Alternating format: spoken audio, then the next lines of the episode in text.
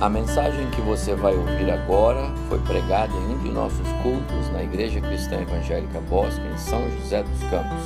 Ouça atentamente e coloque em prática os ensinos bíblicos nela contidos.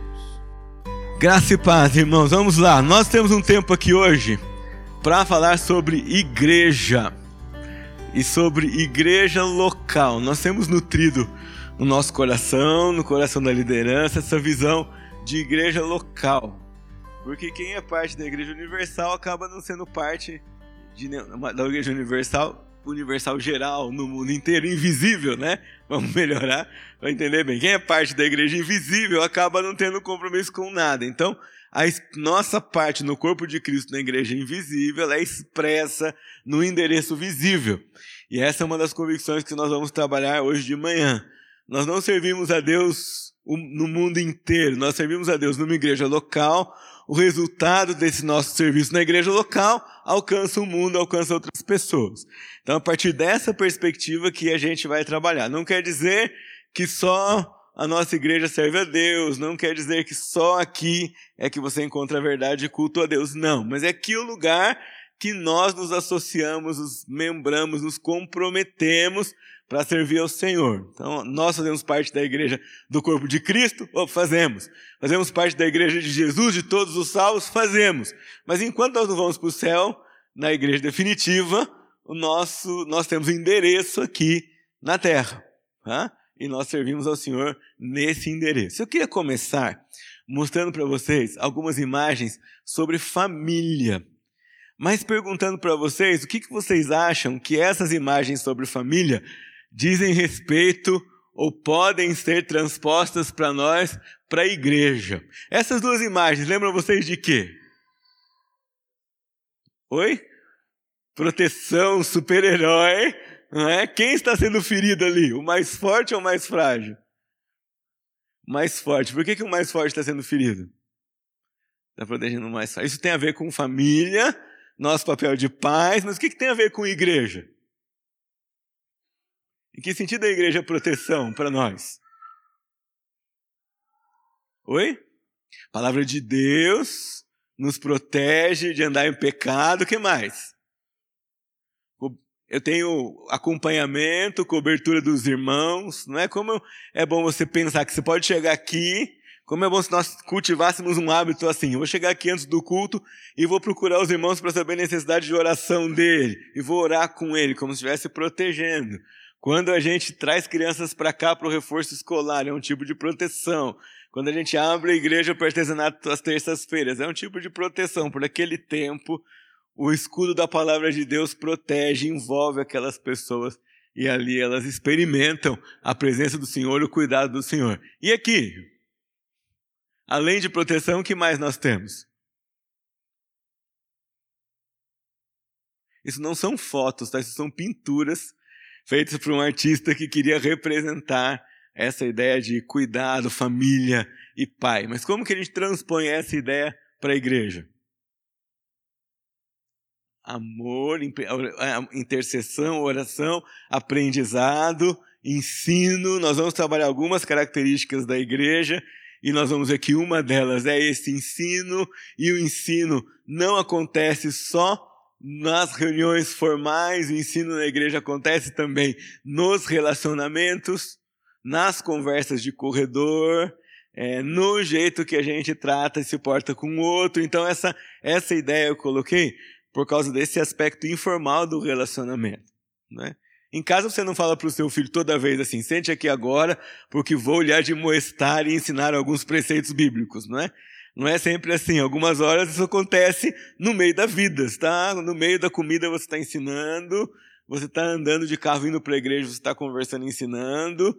E isso também acontece aqui conosco. Por isso eu coloquei essa, essa, essas fotos. Para nós irmos começando a pensar sobre o que é vida de igreja e, ampli, e ampliando a nossa visão que a vida de igreja acontece nas reuniões e como resultado dessa comunhão nas reuniões, ela transborda para outras esferas da nossa vida.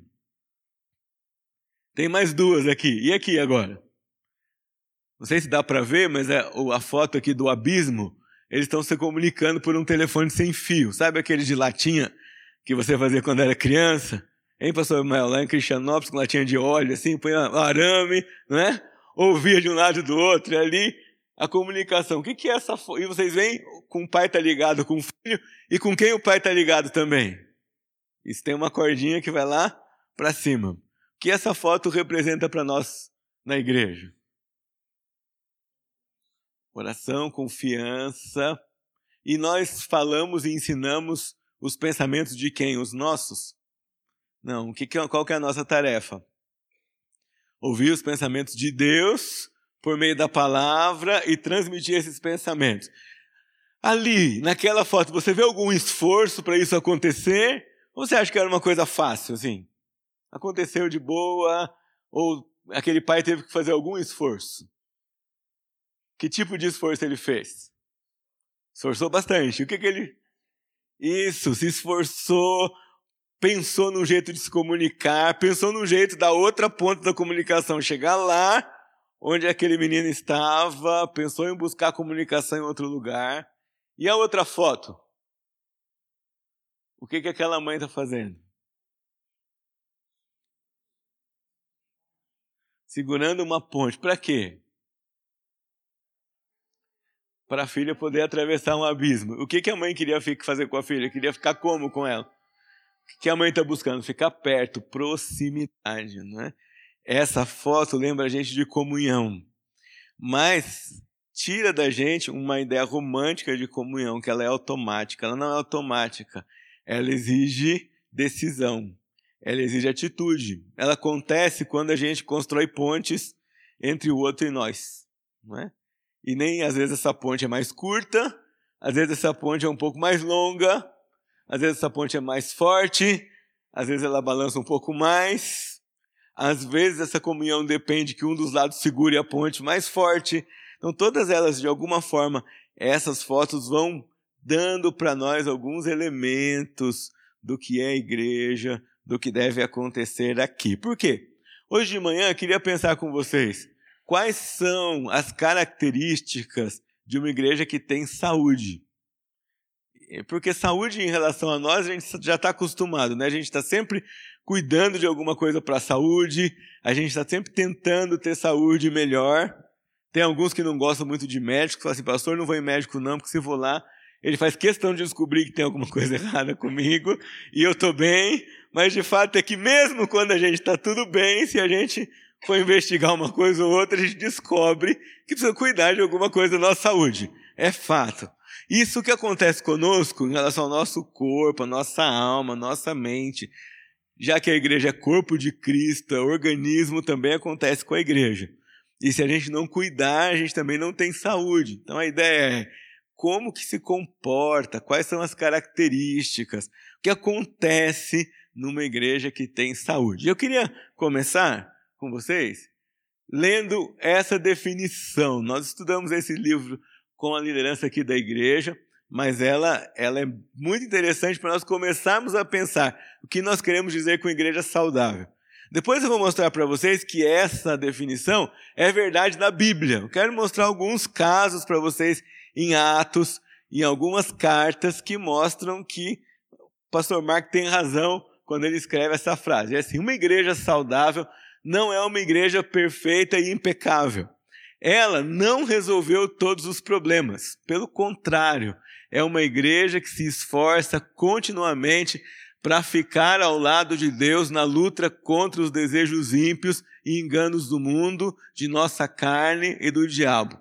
É uma igreja que se procura se conformar sempre à palavra de Deus. E eu faço questão de começar com essa definição, porque na caminhada cristã da gente, uma coisa que a gente sempre encontra são alguns irmãos com problemas com a igreja em relação ao quesito de perfeição. Né? A gente olha para as pessoas, a gente olha para quem lidera a igreja, a gente olha para os irmãos e tem uma ideia de que se estiver, se estiver tudo bem, não tem nada errado acontecendo. Eu não sei onde foi que nós arrumamos essa ideia, porque quando a gente vai ler Atos, nem lá com Pedro, João, Paulo, as coisas andavam perfeitamente. Ninguém não tem nenhuma das igrejas citadas no Novo Testamento que alguém podia olhar para a igreja e dizer assim: ó, nessa igreja não acontece nada, não tem nenhum probleminha, não tem ninguém com desvio de caráter, é, não tem nenhuma coisa para ajustar. É, não tem isso na Escritura, não tem nenhuma menção disso na Escritura em nenhum lugar, nenhum exemplo disso em algum lugar. E a gente precisa dar graças a Deus por isso, porque se tivesse, nós íamos estar com um problema. Como é que nós íamos alcançar um estado de perfeição com tanta imperfeição que reside em nós? Então, o que nós estamos perseguindo aqui como igreja é manter em dia o nosso esforço para ficar ao lado de Deus na luta com o pecado, baseando todo esse esforço na palavra de Deus, nas instruções na palavra de Deus e nossa tarefa de evidenciar para o mundo o que é o Evangelho. Bom, se nós temos um esforço para ficar ao lado de Deus, é natural que nós vamos ter que lidar com o pecado. E aí todas as marcas que nós vamos desenvolver agora vai mostrando para nós como é que a gente vai lidar com isso.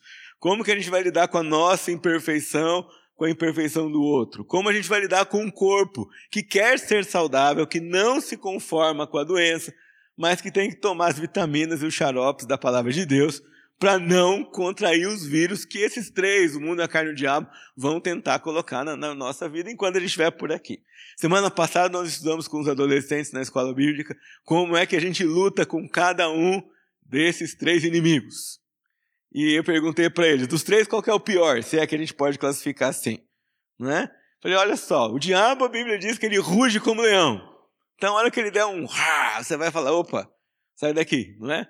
O mundo, nós olhamos para ele e logo vemos as suas propostas indecentes à luz da palavra de Deus e sabemos é, que elas não condizem com a palavra do Senhor. Mas e a carne? Hum, essa não nos larga, não é? Ela é nosso inimigo que vive conosco o tempo integral. Né? Como se dormisse com o inimigo todos os dias. E os outros dois quando eles querem ganhar a batalha contra nós, o que eles fazem é atiçar esse outro aqui de dentro. Né? Apertar esse botãozinho dentro de nós que detona tudo o que eles precisam para que nós não façamos a vontade de Deus. Então, você pensa, nossa igreja é saudável? Puxa, é, como é que a gente vai checar isso? É se está tudo dando certo, se não tem nada dando errado? Não, nós vamos checar isso se nós estamos vendo esforço para estudar a palavra de Deus, não conformidade com o pecado, esforço para pregar o evangelho, esforço para servir ao Senhor, esforço para amar uns aos outros aqui na igreja local. É assim que nós vamos reconhecendo que há saúde na igreja. E esse é um primeiro conceito que nós precisamos crer nele e precisamos agir de acordo com ele e precisamos encorajar os irmãos aqui na igreja a assumirem esse, essa convicção e esse compromisso também à medida que nós vamos lidando com as coisas no dia a dia. É, e ele precisa vir para o nosso coração, porque quando ele vier para o nosso coração e alguma coisa acontecer conosco, é esse princípio que vai nos orientar. Eu não estou decepcionado com a igreja, porque aqui eu espero encontrar gente que vai pisar no calo mesmo, que vai fazer o que não deve mesmo, que não vai agir do jeito que eu esperava, mas eu tenho a palavra de Deus para me consolar, eu tenho a palavra de Deus para ensinar, eu tenho oração para voltar a caminhar com Ele, e assim nós vamos andando em saúde. Então, essa primeira coisa que eu queria que você colocasse no seu coração, colocasse na sua na sua mente e eu vou dar uma tarefa para você. Amanhã e durante a semana você vai encontrar irmãos que não estão aqui conosco. Pastor, o que, que eu podia compartilhar desse encontro para eles? Uma coisa que você pode compartilhar com eles é isso. Nossa igreja quer ser uma igreja saudável.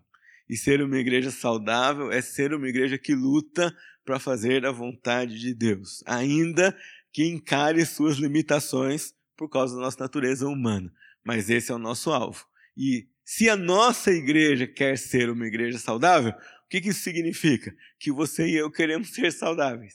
E que você e eu, como parte desse corpo local de Cristo aqui, queremos nos esforçar para a saúde da igreja. Então a gente já tem aqui um critério para agir. Pensar, bom, essa atitude que eu vou tomar contribui para a saúde para a igreja? Essa decisão que eu vou tomar contribui para a saúde da igreja? Esse comentário que eu vou fazer contribui para a saúde é, da igreja? E nesse ministério que eu vou me envolver, eu vou contribuir para a saúde da igreja? Vou, o meu, o meu propósito e as minhas ações são para fazer com que os irmãos continuem firmes ao lado de Deus na luta contra os desejos ímpios e se conformando à palavra de Deus? Bom, então eu posso fazer, então eu posso agir, então eu posso falar. É, é um princípio que deve orientar a nossa vida aqui de ação, de comunhão na igreja. Uma das coisas que me impressionou muito na visita que eu fiz na igreja do pastor Mark Dever nos Estados Unidos foi o grau de comprometimento dos membros com a igreja local. Em qual sentido? Eles estavam, no final de semana que eu estava lá, enviando um dos pastores auxiliares para abrir uma nova igreja. E junto com esse irmão, mais ou menos 30 irmãos. Então estava todo mundo indo para uma outra localidade. E aí depois que acabou a reunião, você está vendo aquele lá, aquele ali, então, eles trocaram de casa para poder morar perto da igreja, para poder assistir melhor a abertura daquela nova igreja. Pode parecer uma coisa é, simples, mas indica para nós um grau de comprometimento grande em olhar o bairro onde eles moravam, perto da igreja onde estavam, e fazer um esforço porque agora queriam morar perto da nova igreja, porque queriam apoiar a abertura daquela nova comunidade é, que nascia numa outra localidade, enviados pela sua é, igreja local e outras coisas que a gente ia vendo acontecer. Mas qual é o desejo disso tudo? Fazer com que ali tenha uma igreja que fique firme na pregação do Evangelho. Tudo bem, para a gente alcançar uma igreja saudável, quais são algumas marcas que a gente precisa desenvolver? Nós vamos ver isso. Mas antes, eu queria mostrar para vocês que essa história do, do pastor Mark está certo. Ela está na Bíblia. As igrejas aqui eram saudáveis, mas não eram perfeitas. Queria que você abrisse comigo em Atos capítulo 5. Nós não vamos ler todos os textos, mas eu vou lembrar a história para vocês. Atos capítulo 5, havia um irmão muito proeminente na igreja chamado Barnabé, muito liberal, é, e ele vendeu um terreno que ele tinha, um lote que ele tinha, trouxe todo o dinheiro e depositou aos pés dos apóstolos. E aí, um casal viu aquilo acontecer e falou: Ah, nós vamos fazer também foram lá, venderam campo, trouxeram o dinheiro, uma parte do dinheiro, e disseram assim: Olha, aqui está todo o dinheiro do campo que nós vendemos. Mas não era. Era só uma parte. O que estava acontecendo nessa igreja que o pastor era Pedro? Uma mentirinha de leve, não é? E aí ocorreu uma disciplina eclesiástica. Qual que foi? Ah, porque você mentiu ao Espírito Santo, tum, caiu o marido. Aí veio a esposa toda feliz, ó, você confirma a história? Claro, confirmo. Então, aí estão os que enterraram seu marido, vão enterrar você também. Tumf. Graças a Deus não é assim hoje, né? Graças a Deus não acontece assim hoje. Se chegasse para o pastor Evaldo, já pensou, pastor, eu pequei, e ele assim, tum, e você tum. Né? Ia ter que ter um serviço funerário agregado aqui do lado, às vezes, para a gente já tira do gabinete, põe na urna, já leva embora. Mas aqui na, em Atos 5 era isso. Mas a gente está falando de Pedro, gente, falando de Pedro que só a sombra dele curava o pessoal e ele é pastor da igreja e mesmo assim tem gente lá é, causando uma dor de cabeça para ele, para você. E a igreja, primeira igreja, a igreja que a gente chama de primitiva, bíblica. No capítulo 6, há um outro probleminha o pessoal começa a murmurar, porque nem todo mundo estava sendo atendido pelo serviço da igreja. E aí diz, ah, peraí, atende uns, não atende outros, e aí começa a haver uma confusão de um grupo contra o outro. É. A senhora que está falando, hein, Dona Euridice?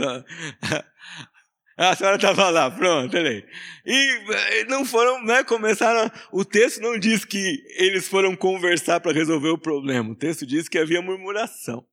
Né? Murmuração já pressupõe um comentário e um movimento com um coração maldoso, não era só uma observação sobre o que não estava acontecendo. E aí, então, eles sentam para resolver a história, e instituem homens, sete homens cheios do espírito de fé para cuidar desse problema. De novo, era uma igreja saudável, tinha acabado de nascer, mas tinha que lidar com essas coisas, mesmo tendo os apóstolos é, como seus pastores e cuidando ali da, da igreja. Nós temos aqui, a partir do capítulo 11, uma nova fase, porque a igreja então era só até em Jerusalém. E estando em Jerusalém, era basicamente para judeus. E Pedro, vocês sabem, era um homem assim manso e humilde, não é? Começa a ter problemas com isso. Ele vê, tem uma visão, vai ter uma experiência com Cornélio, e todo esse movimento traz uma, uma nova onda de murmuração na igreja. Todo mundo fica perguntando: e agora? Traz gentil, não traz gentil? Eles são bem-vindos, eles não são bem-vindos? Ficam só judeus, não ficam judeus? E há toda uma discussão, e há toda uma dissensão aí entre os apóstolos que precisa ser resolvida posteriormente. E quando começa o movimento missionário? Você fala assim, ah, quando começa o movimento missionário, tá tudo bem, né? Imagina, o pessoal está sendo enviado para pregar o evangelho. Mas tem lá um, um homenzinho chamado João Marcos, um jovenzinho, não é? E ele resolve voltar e, e dá uma confusão, e Paulo já não quer ele mais na equipe, Barnabé quer ele na equipe, e, as, e a equipe se separa. Estamos falando do quê? De uma igreja saudável, que cresce, gente, 120 num culto, 3 mil no outro, não é? Uma igreja que o evangelho é pregado, não tem distorção do evangelho aqui. Missionário enviado por ordem direta do Espírito Santo de Deus, mas não era uma igreja perfeita. Depois, uma igreja que me chama a atenção é Filipos. Paulo escreve aos Filipenses, ele chama os Filipenses de minha alegria e coroa. É um elogio, né? Uma igreja que ele olhava e falava assim: puxa, vocês são uma igreja virtuosa. Ele descreve no capítulo 1 um monte de elogios, não é? Como se ele estivesse dizendo assim: bom, se eu tivesse que ganhar um prêmio pelas igrejas que eu plantei, vocês seriam um prêmio, porque, puxa, vocês se comportam, ó, nota 10, vocês são uma igreja nota mil. E ele vai escrevendo. Quando ele chega no capítulo 4, não é? Ele faz um pedido para duas irmãs. Ele diz lá: rogo a Evódia e a Sintique que pensem concordemente no Senhor. Olha, para ele chamar pelo nome essas duas irmãs numa carta para toda a igreja, não era qualquer coisinha que estava acontecendo entre elas.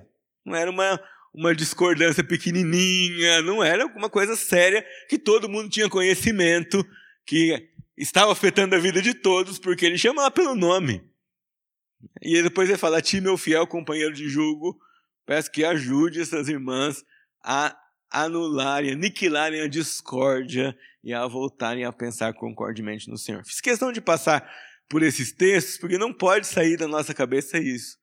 Que nós, embora encontremos Evódias e Síntiques, e João Marcos, e Pedros no seio da igreja, embora nós tenhamos que lidar com esses desconfortos, nós não deixamos de ser uma igreja saudável, porque essa realidade existe. Nós somos e lutamos para ser igreja saudável, ainda que tenhamos que lidar com essas realidades de uma perspectiva bíblica. Tem, tendo isso em mente, então nós vamos visitar agora marcas que nós queremos desenvolver. Ou seja, nossas decisões, o que nós queremos fazer, os programas que nós implementamos, aquilo que nós assumimos como bom para a igreja, passa com um raciocínio por trás dessas características. Sem essas coisas, uma igreja não é saudável, não pode continuar saudável. E é isso que eu queria mostrar para vocês aqui. Se você fizesse uma lista de 10 características que sua igreja deve ter para ser saudável, quais seriam? Se você pensasse assim, uma igreja saudável é, você não precisa falar, mas pense. Se eu desse para vocês um papel aqui agora e você tivesse que escrever 10 10 características de uma igreja saudável. Bom, se você vai numa igreja, o que você procura? Quando você chega lá, o que você procura? Não é? Palavra, o que mais? Comunhão, o que mais? Missões, o que mais? Adoração, o que mais que a gente procura? Amor, cuidado, pastoreio, o que mais? Ministério infantil. é. Essa, essa experiência de quando a gente troca de cidade tem que achar uma nova igreja, quem já passou por isso, sabe que a gente tem que olhar muitas coisas para escolher uma nova igreja, né? E tem muitas coisas que são que tendência no coração é, do ser humano. Ah, e às vezes a gente perde de vista isso que é importante. Então aqui para nós, quando a gente vai pensar na nossa igreja, quais são características que nós queremos desenvolver.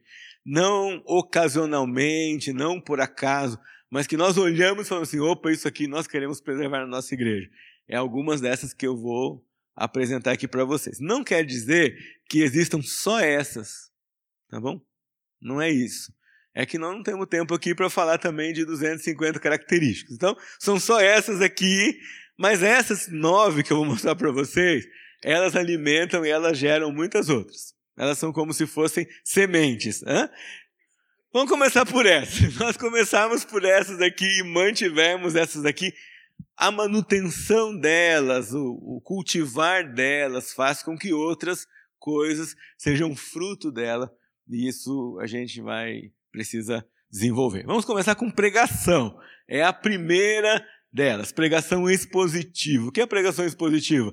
É aquela que expõe a palavra de Deus, é aquela que a Bíblia está sempre na mão, não é? Uma, uma boa parte de nós pregadores começou com o ministério de criança. E pregador que tem raiz na APEC escutou, não é? Minha professora aqui, na APEC em São José, em mil. Ah, deixa pra lá. Ela é Dona Odila, né? Dona Odila dizia assim para nós: vocês têm que dar aula com a Bíblia na mão. E ela dizia assim: você não sabe a história bíblica? Copia num pedaço de papel e põe dentro da Bíblia. Ela tinha um livrinho que ela usava para dar aula, que era Sete Leis do Professor John Milton Gregory. E ela punha esse livrinho dentro da Bíblia. Ela ia no quadro, escrevia no quadro, mas a gente não, todo o tempo da aula dela, a gente não estava vendo o livro. O que, que a gente estava vendo? A Bíblia. Então, a pregação expositiva é aquela em que a, a Bíblia está aparecendo. Você chega no culto, você olha para o pregador, ele está falando sobre a Bíblia, sobre a palavra de Deus. Ele tem um texto para explicar.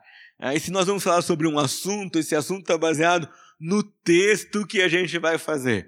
E a gente não escolhe nenhum livro para ficar de fora. Então, a pregação é que os líderes que pregam, pregam a palavra toda, pregam em todos os livros e todo o conselho que a palavra de Deus tem para dar. Isso tem uma implicação para você, é que nem sempre você vai gostar do que você vai ouvir, né? Porque nós estamos aqui para pregar o que a palavra ensina.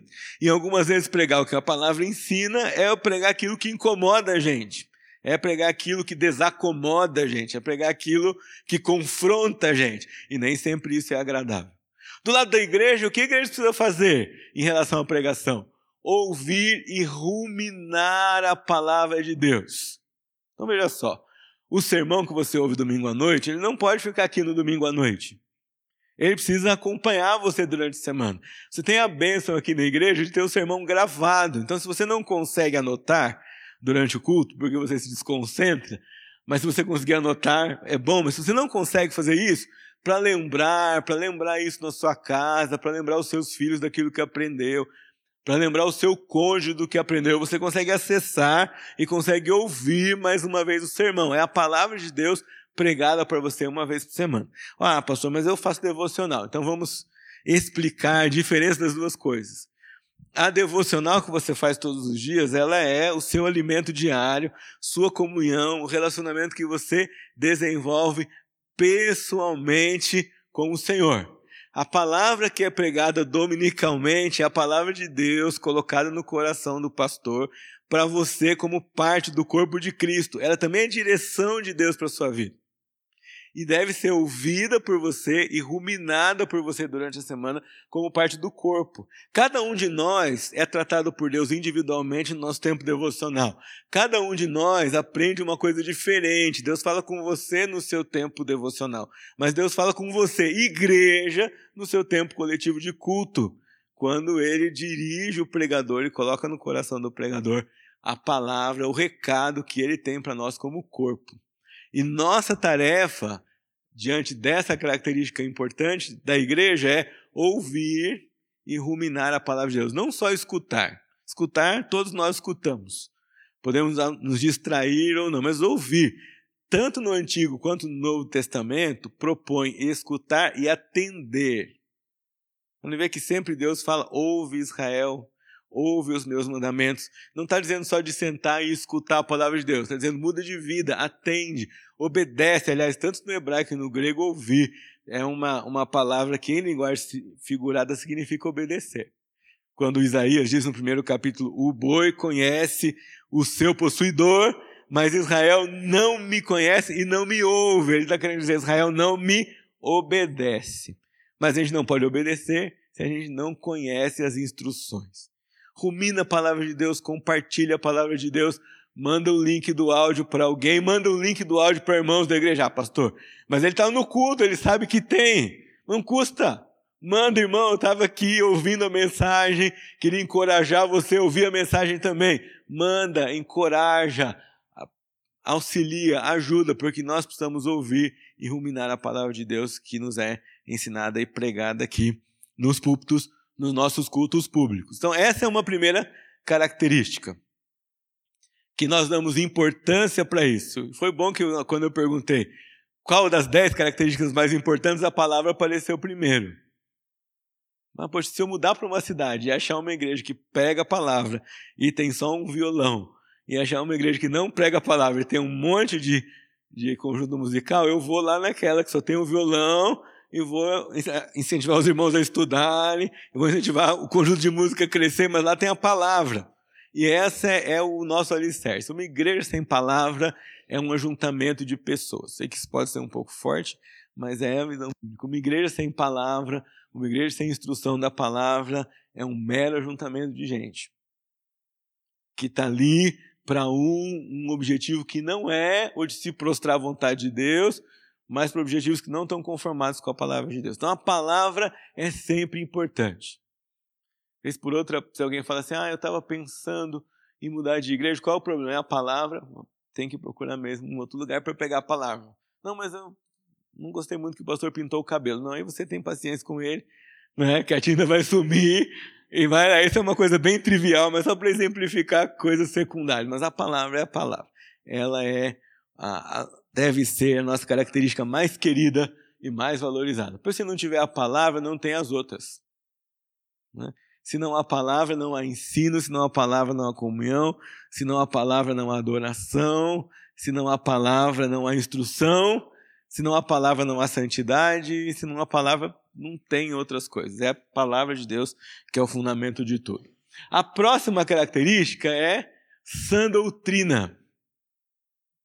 Ah, e aqui nós temos que lembrar aquele texto que tem nas Escrituras que diz: Olha, eu não posso, tenho que continuar dando leite para vocês porque vocês não crescem. Né? O objetivo da sã doutrina é fazer com que a gente cresça e consiga ser capaz de entender o que é que nos define como cristãos, como evangélicos, nesse mundo de hoje. Ser capaz de responder. Né? Tem uma ideia errada que o pastor é que tem que saber responder todas as questões doutrinárias. Sim, nós temos que saber responder. Mas você também precisa saber responder. Alguém pergunta para você: ah, tá bom, Vivian, por que você é cristão? O que significa isso? Ela precisa saber responder quem é o Deus que ela crê, quem é o Salvador dela, as características desse Deus, por que ela vem à igreja. E não pode ser uma resposta pessoal, precisa ser uma resposta baseada no ensino sistemático da doutrina cristã, daquilo que nos define como cristãos. Sã doutrina não é um detalhe, gente, porque doutrina não é um detalhe. A doutrina que nós professamos, ela modela a nossa vida. A doutrina que nós professamos define a nossa prática. A doutrina que nós assumimos orienta o nosso culto. A doutrina que nós pregamos orienta a escolha daquilo que nós vamos fazer como igreja. Então ela não é um detalhe. Ela não, não é um detalhe, não é uma coisa periférica. Ela é uma coisa muito importante. Poxa, pastor, mas tem outros que pensam outras coisas. Sim, tem vários grupos que pensam várias coisas, mas você precisa entender o que é ensinado aqui na sua igreja local e saber responder por que é que nós cremos e como nós seguimos isso. Domingo passado de manhã, o pastor explorou aqui conosco a doutrina do Espírito Santo. Então, todos nós já temos elementos suficientes para ouvir lá e, de, e, afirmar porque nós temos convicção que o Espírito Santo nos habita. E o que isso significa? Isso é sinal de quê? O que, como isso me dá mais conforto, mais consolo na minha caminhada com Cristo aqui? É essa doutrina que é ensinada aqui. Da sua parte, o qual é? Estar preparado para responder àqueles que pedirem razão da sua fé. Nós não podemos ficar mudos como nós fomos surpreendidos por perguntas. Por que você crê da maneira que você crê? Nós precisamos saber responder. Ah, mas eu creio assim. Não, eu creio assim. De onde é que você tira essas ideias sobre a sua fé? eu tiro essa ideia sobre minha fé das Sagradas Escrituras, é aqui, da Palavra de Deus. Eu entendi que a fé cristã se baseia aqui nos ensinos da Palavra de Deus. E nós não podemos nos afastar disso. A, a palavra sã doutrina, se tem uma doutrina sã, significa que tem uma doutrina que não é sã. Se há uma doutrina saudável, significa que existe uma que não é saudável. Se a doutrina saudável promove saúde, a que não é saudável promove doença, do ponto de vista espiritual. A outra marca que a gente tem aqui é uma ideia bíblica do que são as boas novas, do que é o evangelho. E tem mais uma frase para nós aqui, que uma igreja saudável é uma igreja em que cada membro, novo ou velho, maduro ou imaturo, une-se ao redor das maravilhosas boas novas de salvação por meio de Jesus. Então, se você perguntar qual é o nosso assunto, qual é o nosso assunto? As boas novas do Evangelho. Isso não pode sair da nossa frente. Tem que rondar a nossa conversa, tem que rondar a, a nosso culto, tem que estar é, no nosso dia a dia. Os membros falam, cantam, oram e pregam o Evangelho. O evangelho não pode ficar preso, já falei isso para vocês aqui outras vezes na igreja. Ele não pode ficar preso no dia em que nós somos alcançados pela graça de Jesus. Ele não é uma história do nosso passado. Ele não ficou só lá naquele dia em que marcou a sua vida e tudo mudou. Ele é uma coisa do seu dia a dia.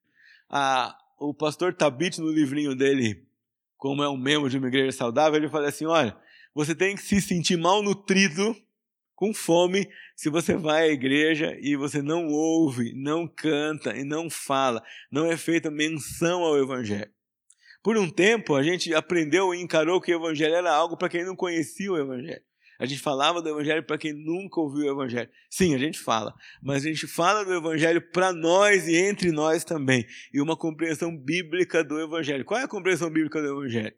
Eu não podia nada, eu não queria não queria o Senhor, não via minha necessidade do Senhor, até que ele chega e alcança a minha vida por meio do seu toque sobrenatural, e eu vejo aquilo que Jesus fez voluntariamente cumprindo o plano do Pai, assumindo o meu lugar, assumindo a condenação que era minha e assim assegurando diante do Deus de Deus o Pai a minha justificação, a minha absolvição, é, a, minha adoção na família de Deus, aí então eu passo a ter convicção disso. Esse é o evangelho que nós pregamos. Ele nos maravilha por quê?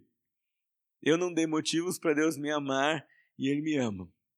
Acho que mais profundo que isso, eu não seria capaz de dar motivos para Deus me amar e ele me ama.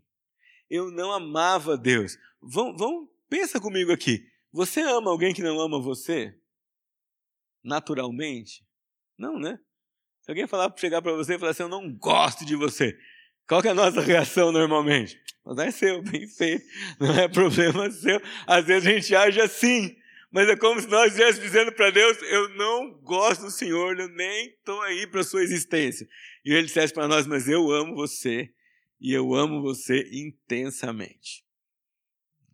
Nós somos o cristianismo, investigando o cristianismo, que nós temos na editora, ele fala, nós somos mais pecadores do que imaginávamos, mas muito mais amados do que esperávamos. Não temos nada.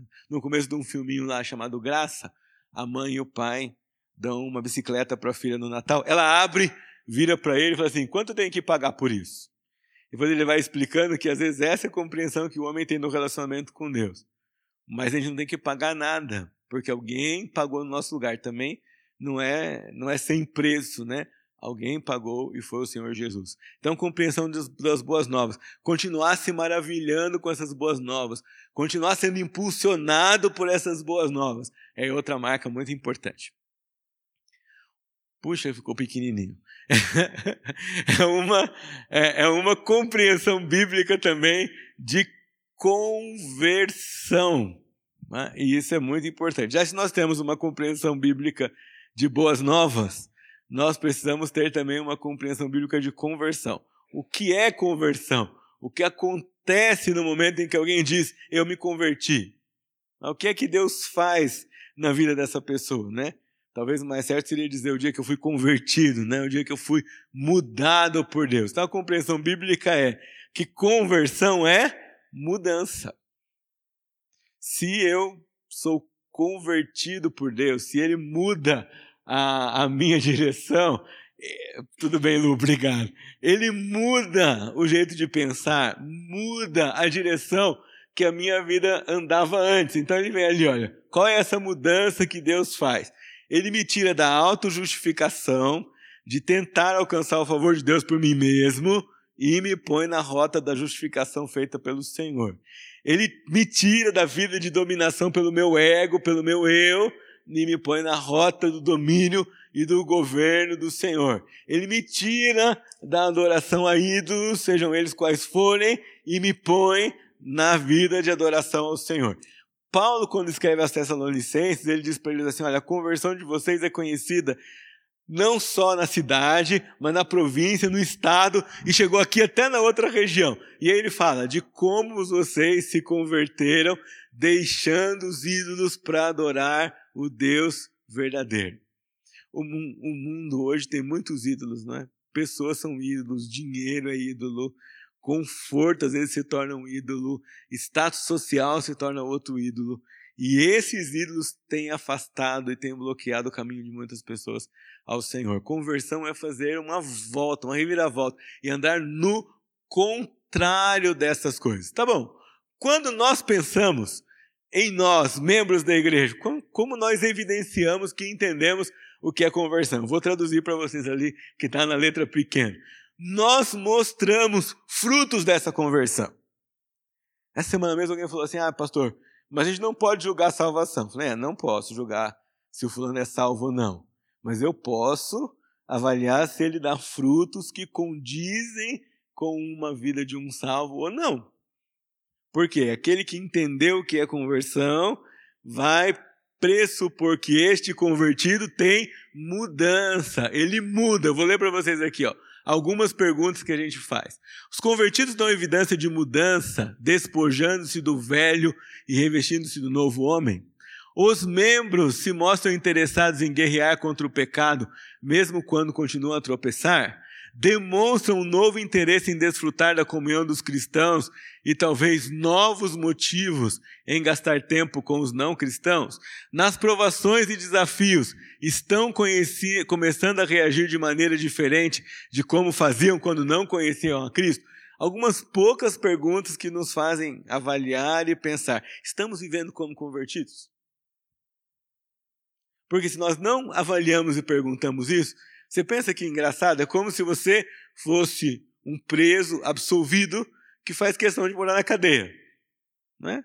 Então, alguém chegou para você e falou assim: ó, Valdir, está livre, está aqui a chave da cela, eu vou destrancar, sai, meu filho. E aí ele não quer mudar, ele fala assim: não, tudo bem, eu fico livre, mas eu quero morar aqui mesmo.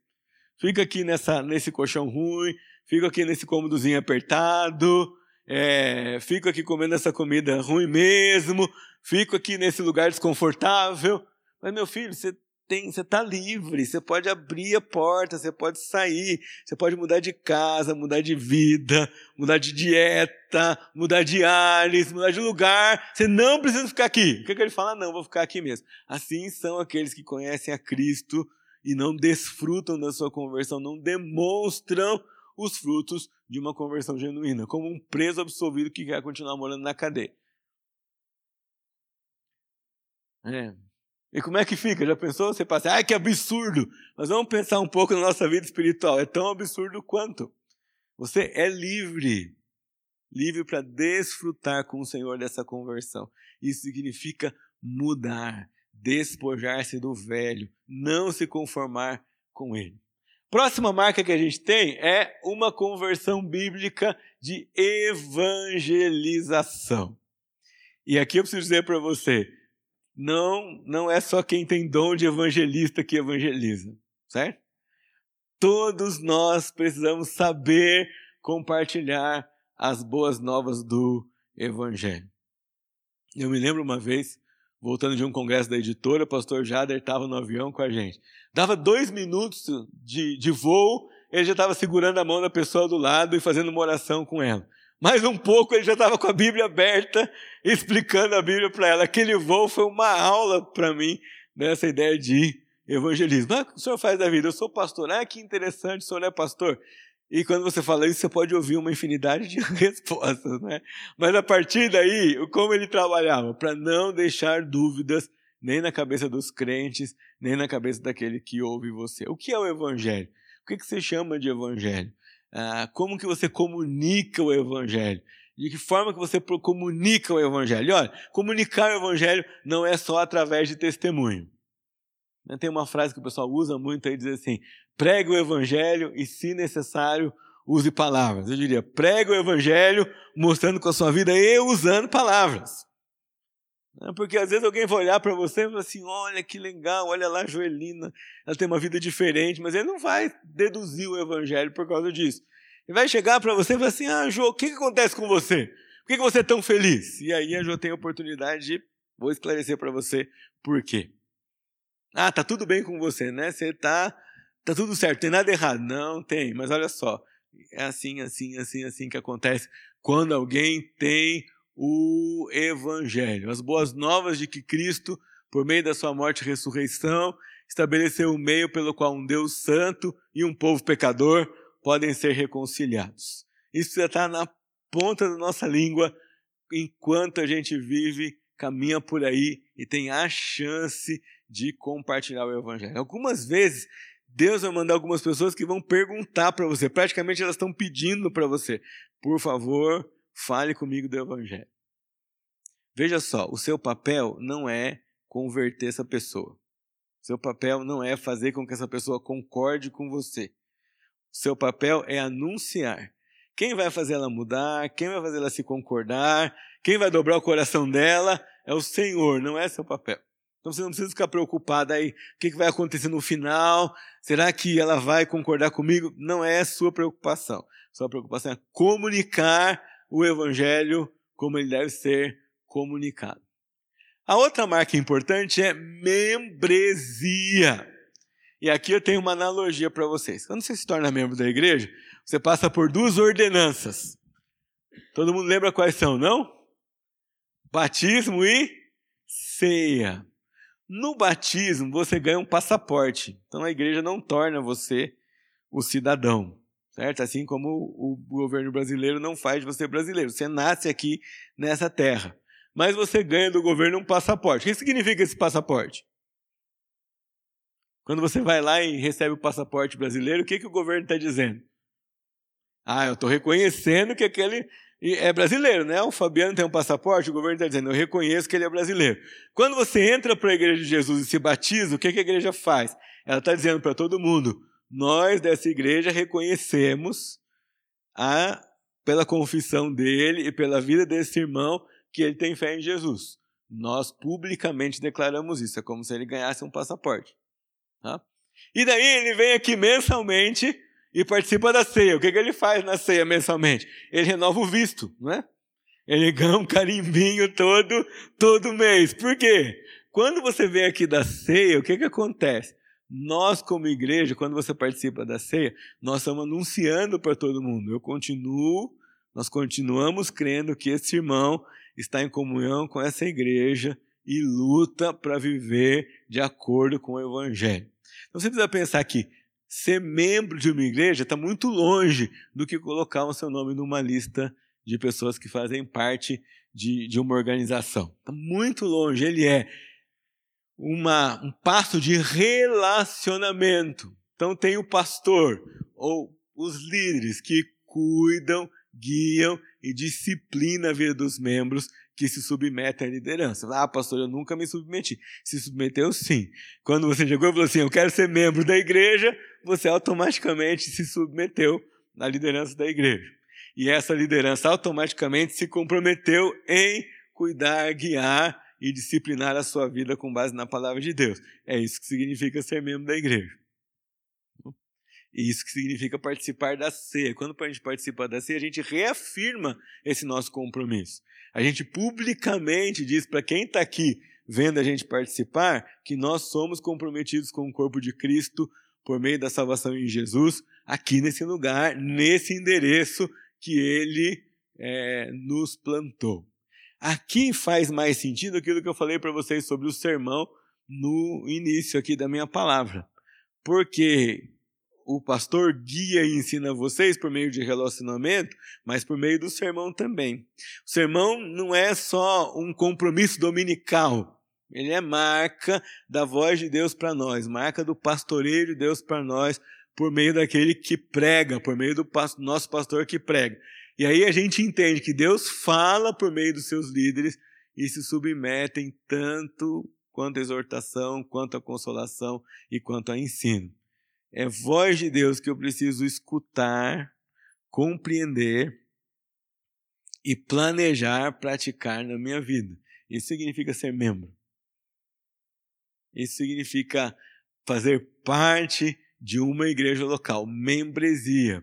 E aí, aqui o que a gente chama de hall de membros passa a ter muito mais sentido para nós. Porque é uma lista de pessoas comprometidas com esse corpo.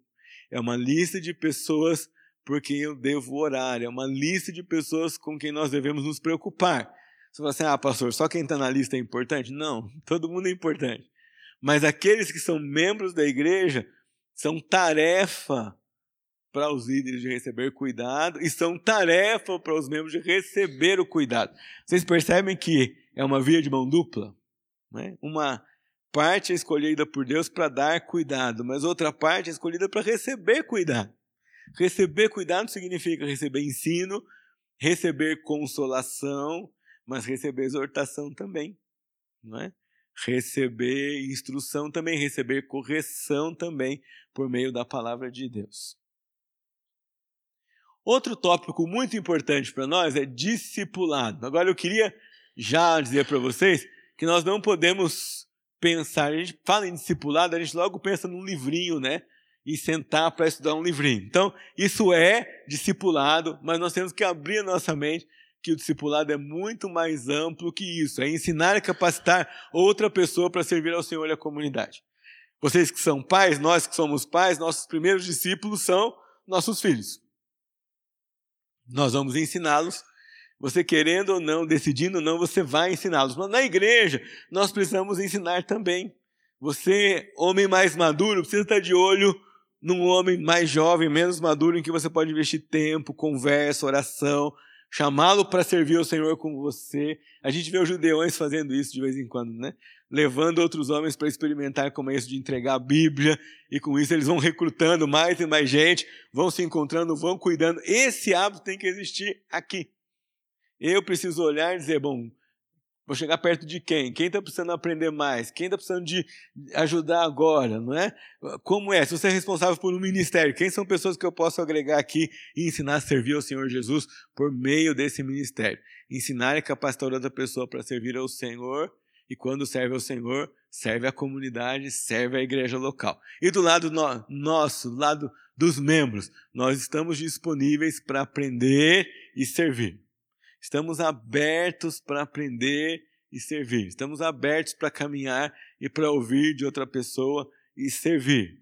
Mesmo que isso que a gente vai ouvir no começo a gente não entenda muito bem, mesmo que isso que a gente vai ouvir no começo seja diferente do que a gente pensava antes, nós vamos estar abertos para aprender uma coisa nova, para pensar um jeito novo, para ver o mesmo assunto de uma outra maneira. Estar aberto é não, não ter reação, num primeiro momento. Né? É você acolher o que é ensinado para você e deixar isso que é ensinado encontrar o seu lugar. E depois pensar, refletir sobre isso. Então, quando a gente pensa em discipulado, a gente pensa nisso.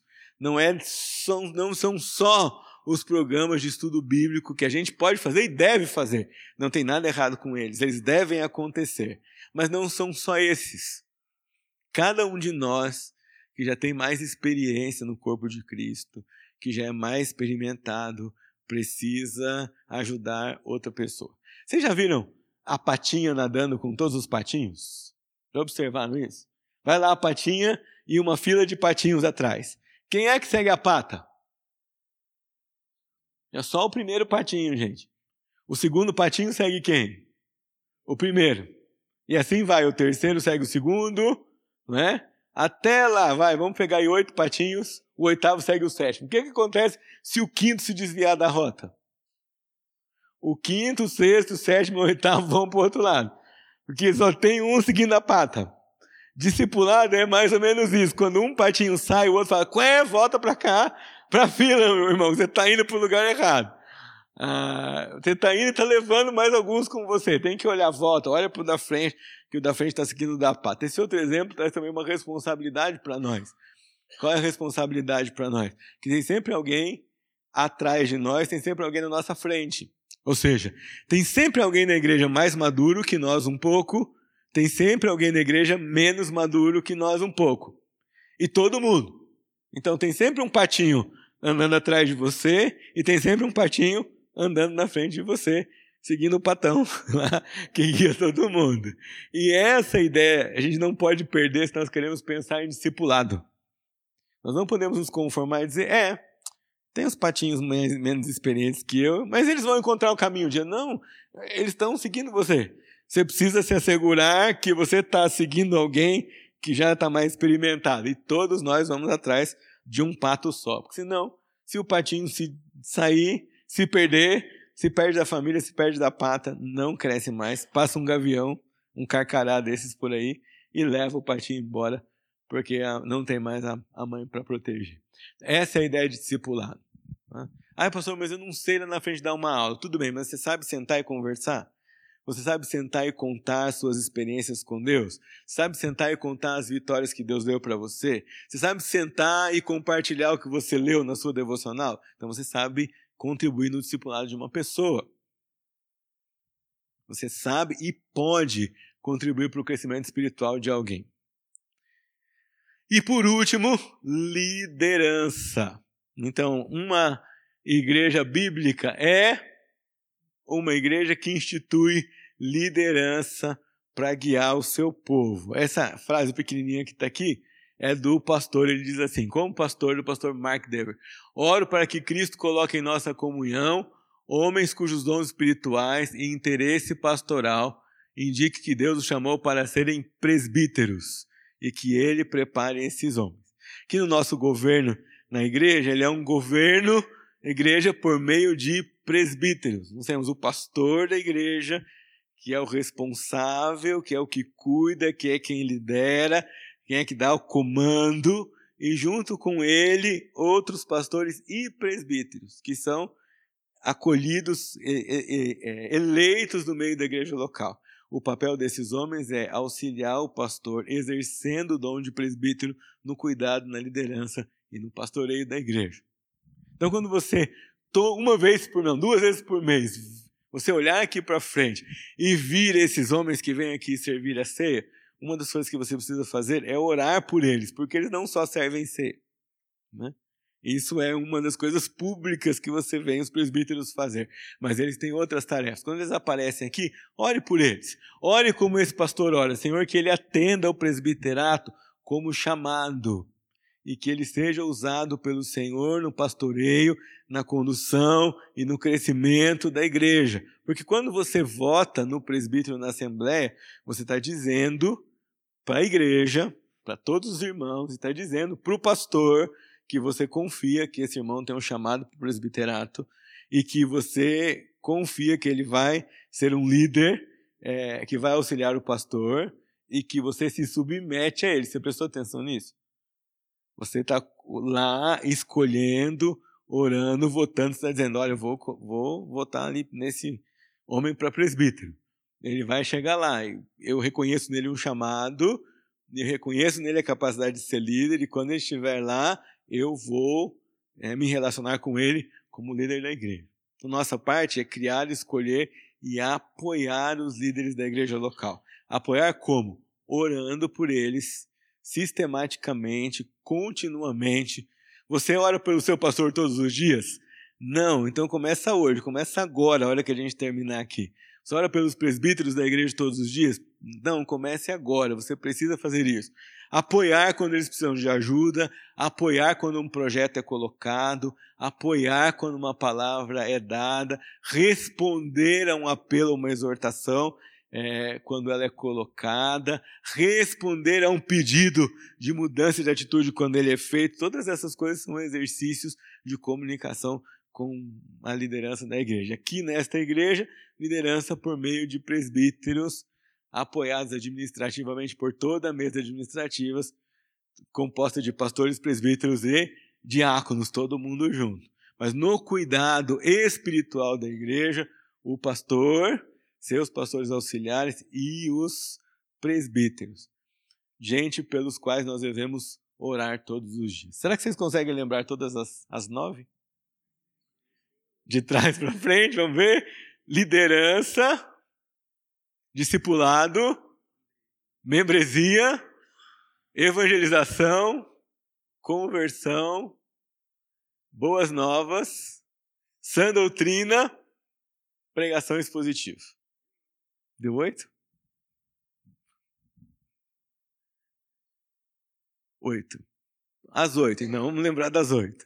Tá? Essas oito marcas que nós devemos pensar em um apelo. Se você souber de uma, lembra, qual é a sua tarefa amanhã mesmo? Compartilhar com pelo menos uma pessoa o que é uma igreja saudável. Uma igreja saudável é uma igreja perfeita? Não. Então, amanhã, encontra alguém e fala assim: olha, eu aprendi uma coisa nova ontem. Eu lembrei uma coisa que eu já sabia. Nós queremos uma igreja saudável, mas uma igreja saudável não é uma igreja perfeita. Outra coisa é olhar para essas marcas aqui e pensar qual, em qual delas eu preciso trabalhar mais. Em qual delas eu preciso, sobre qual delas eu preciso estudar mais com, e qual delas não fazem tanto parte do meu dia a dia como cristão? Qual delas que eu preciso exercitar mais como cristão, porque ainda não está muito bem na sua vida? Não começa com todas juntas, não. Vou dizer para vocês. Quem quer fazer tudo não faz nada. Né?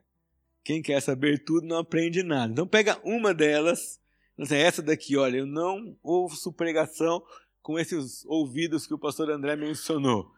Né? Eu chego domingo em casa à noite, já vou ver os três gols do Fantástico, já nem lembro mais do texto da pregação. Né? Então, eu quero mudar essa minha relação com a pregação de domingo à noite. Ou talvez você fale assim: ah, não, eu tenho que mudar a minha relação com o discipulado. Né? Eu preciso encontrar alguém, eu preciso dar tempo para alguém. Tem aquele meu amigo que se converteu, ele vive me pedindo para estudar a Bíblia eu não arranjo tempo para ele, então eu vou é, trabalhar com, com discipulado. Não, eu tenho uma, que fazer uma perspectiva nova aí sobre evangelização. Eu preciso aprender a compartilhar. Eu entendi o evangelho, mas eu preciso aprender a compartilhar o evangelho. Ah, escolha uma dessas, peça ajuda, corra atrás e, e tente praticar. Isso que eu estou falando com vocês hoje de manhã é alguma coisa que está no nosso coração. Nosso coração, quando eu digo nosso coração, que é no nosso coração, liderança da igreja uma parte do coração do nosso pastor que trabalha conosco, conversa conosco, fala conosco, falamos com ele, oramos, conversamos, trocamos ideias, trocamos mensagens e vamos alimentando isso no nosso coração. E também queríamos hoje de manhã alimentar isso no seu coração, o desejo de ser uma igreja saudável e o desejo de usar essas ferramentas para continuar tendo saúde, para continuar sendo igreja saudável. Eu queria que vocês fizessem parte disso.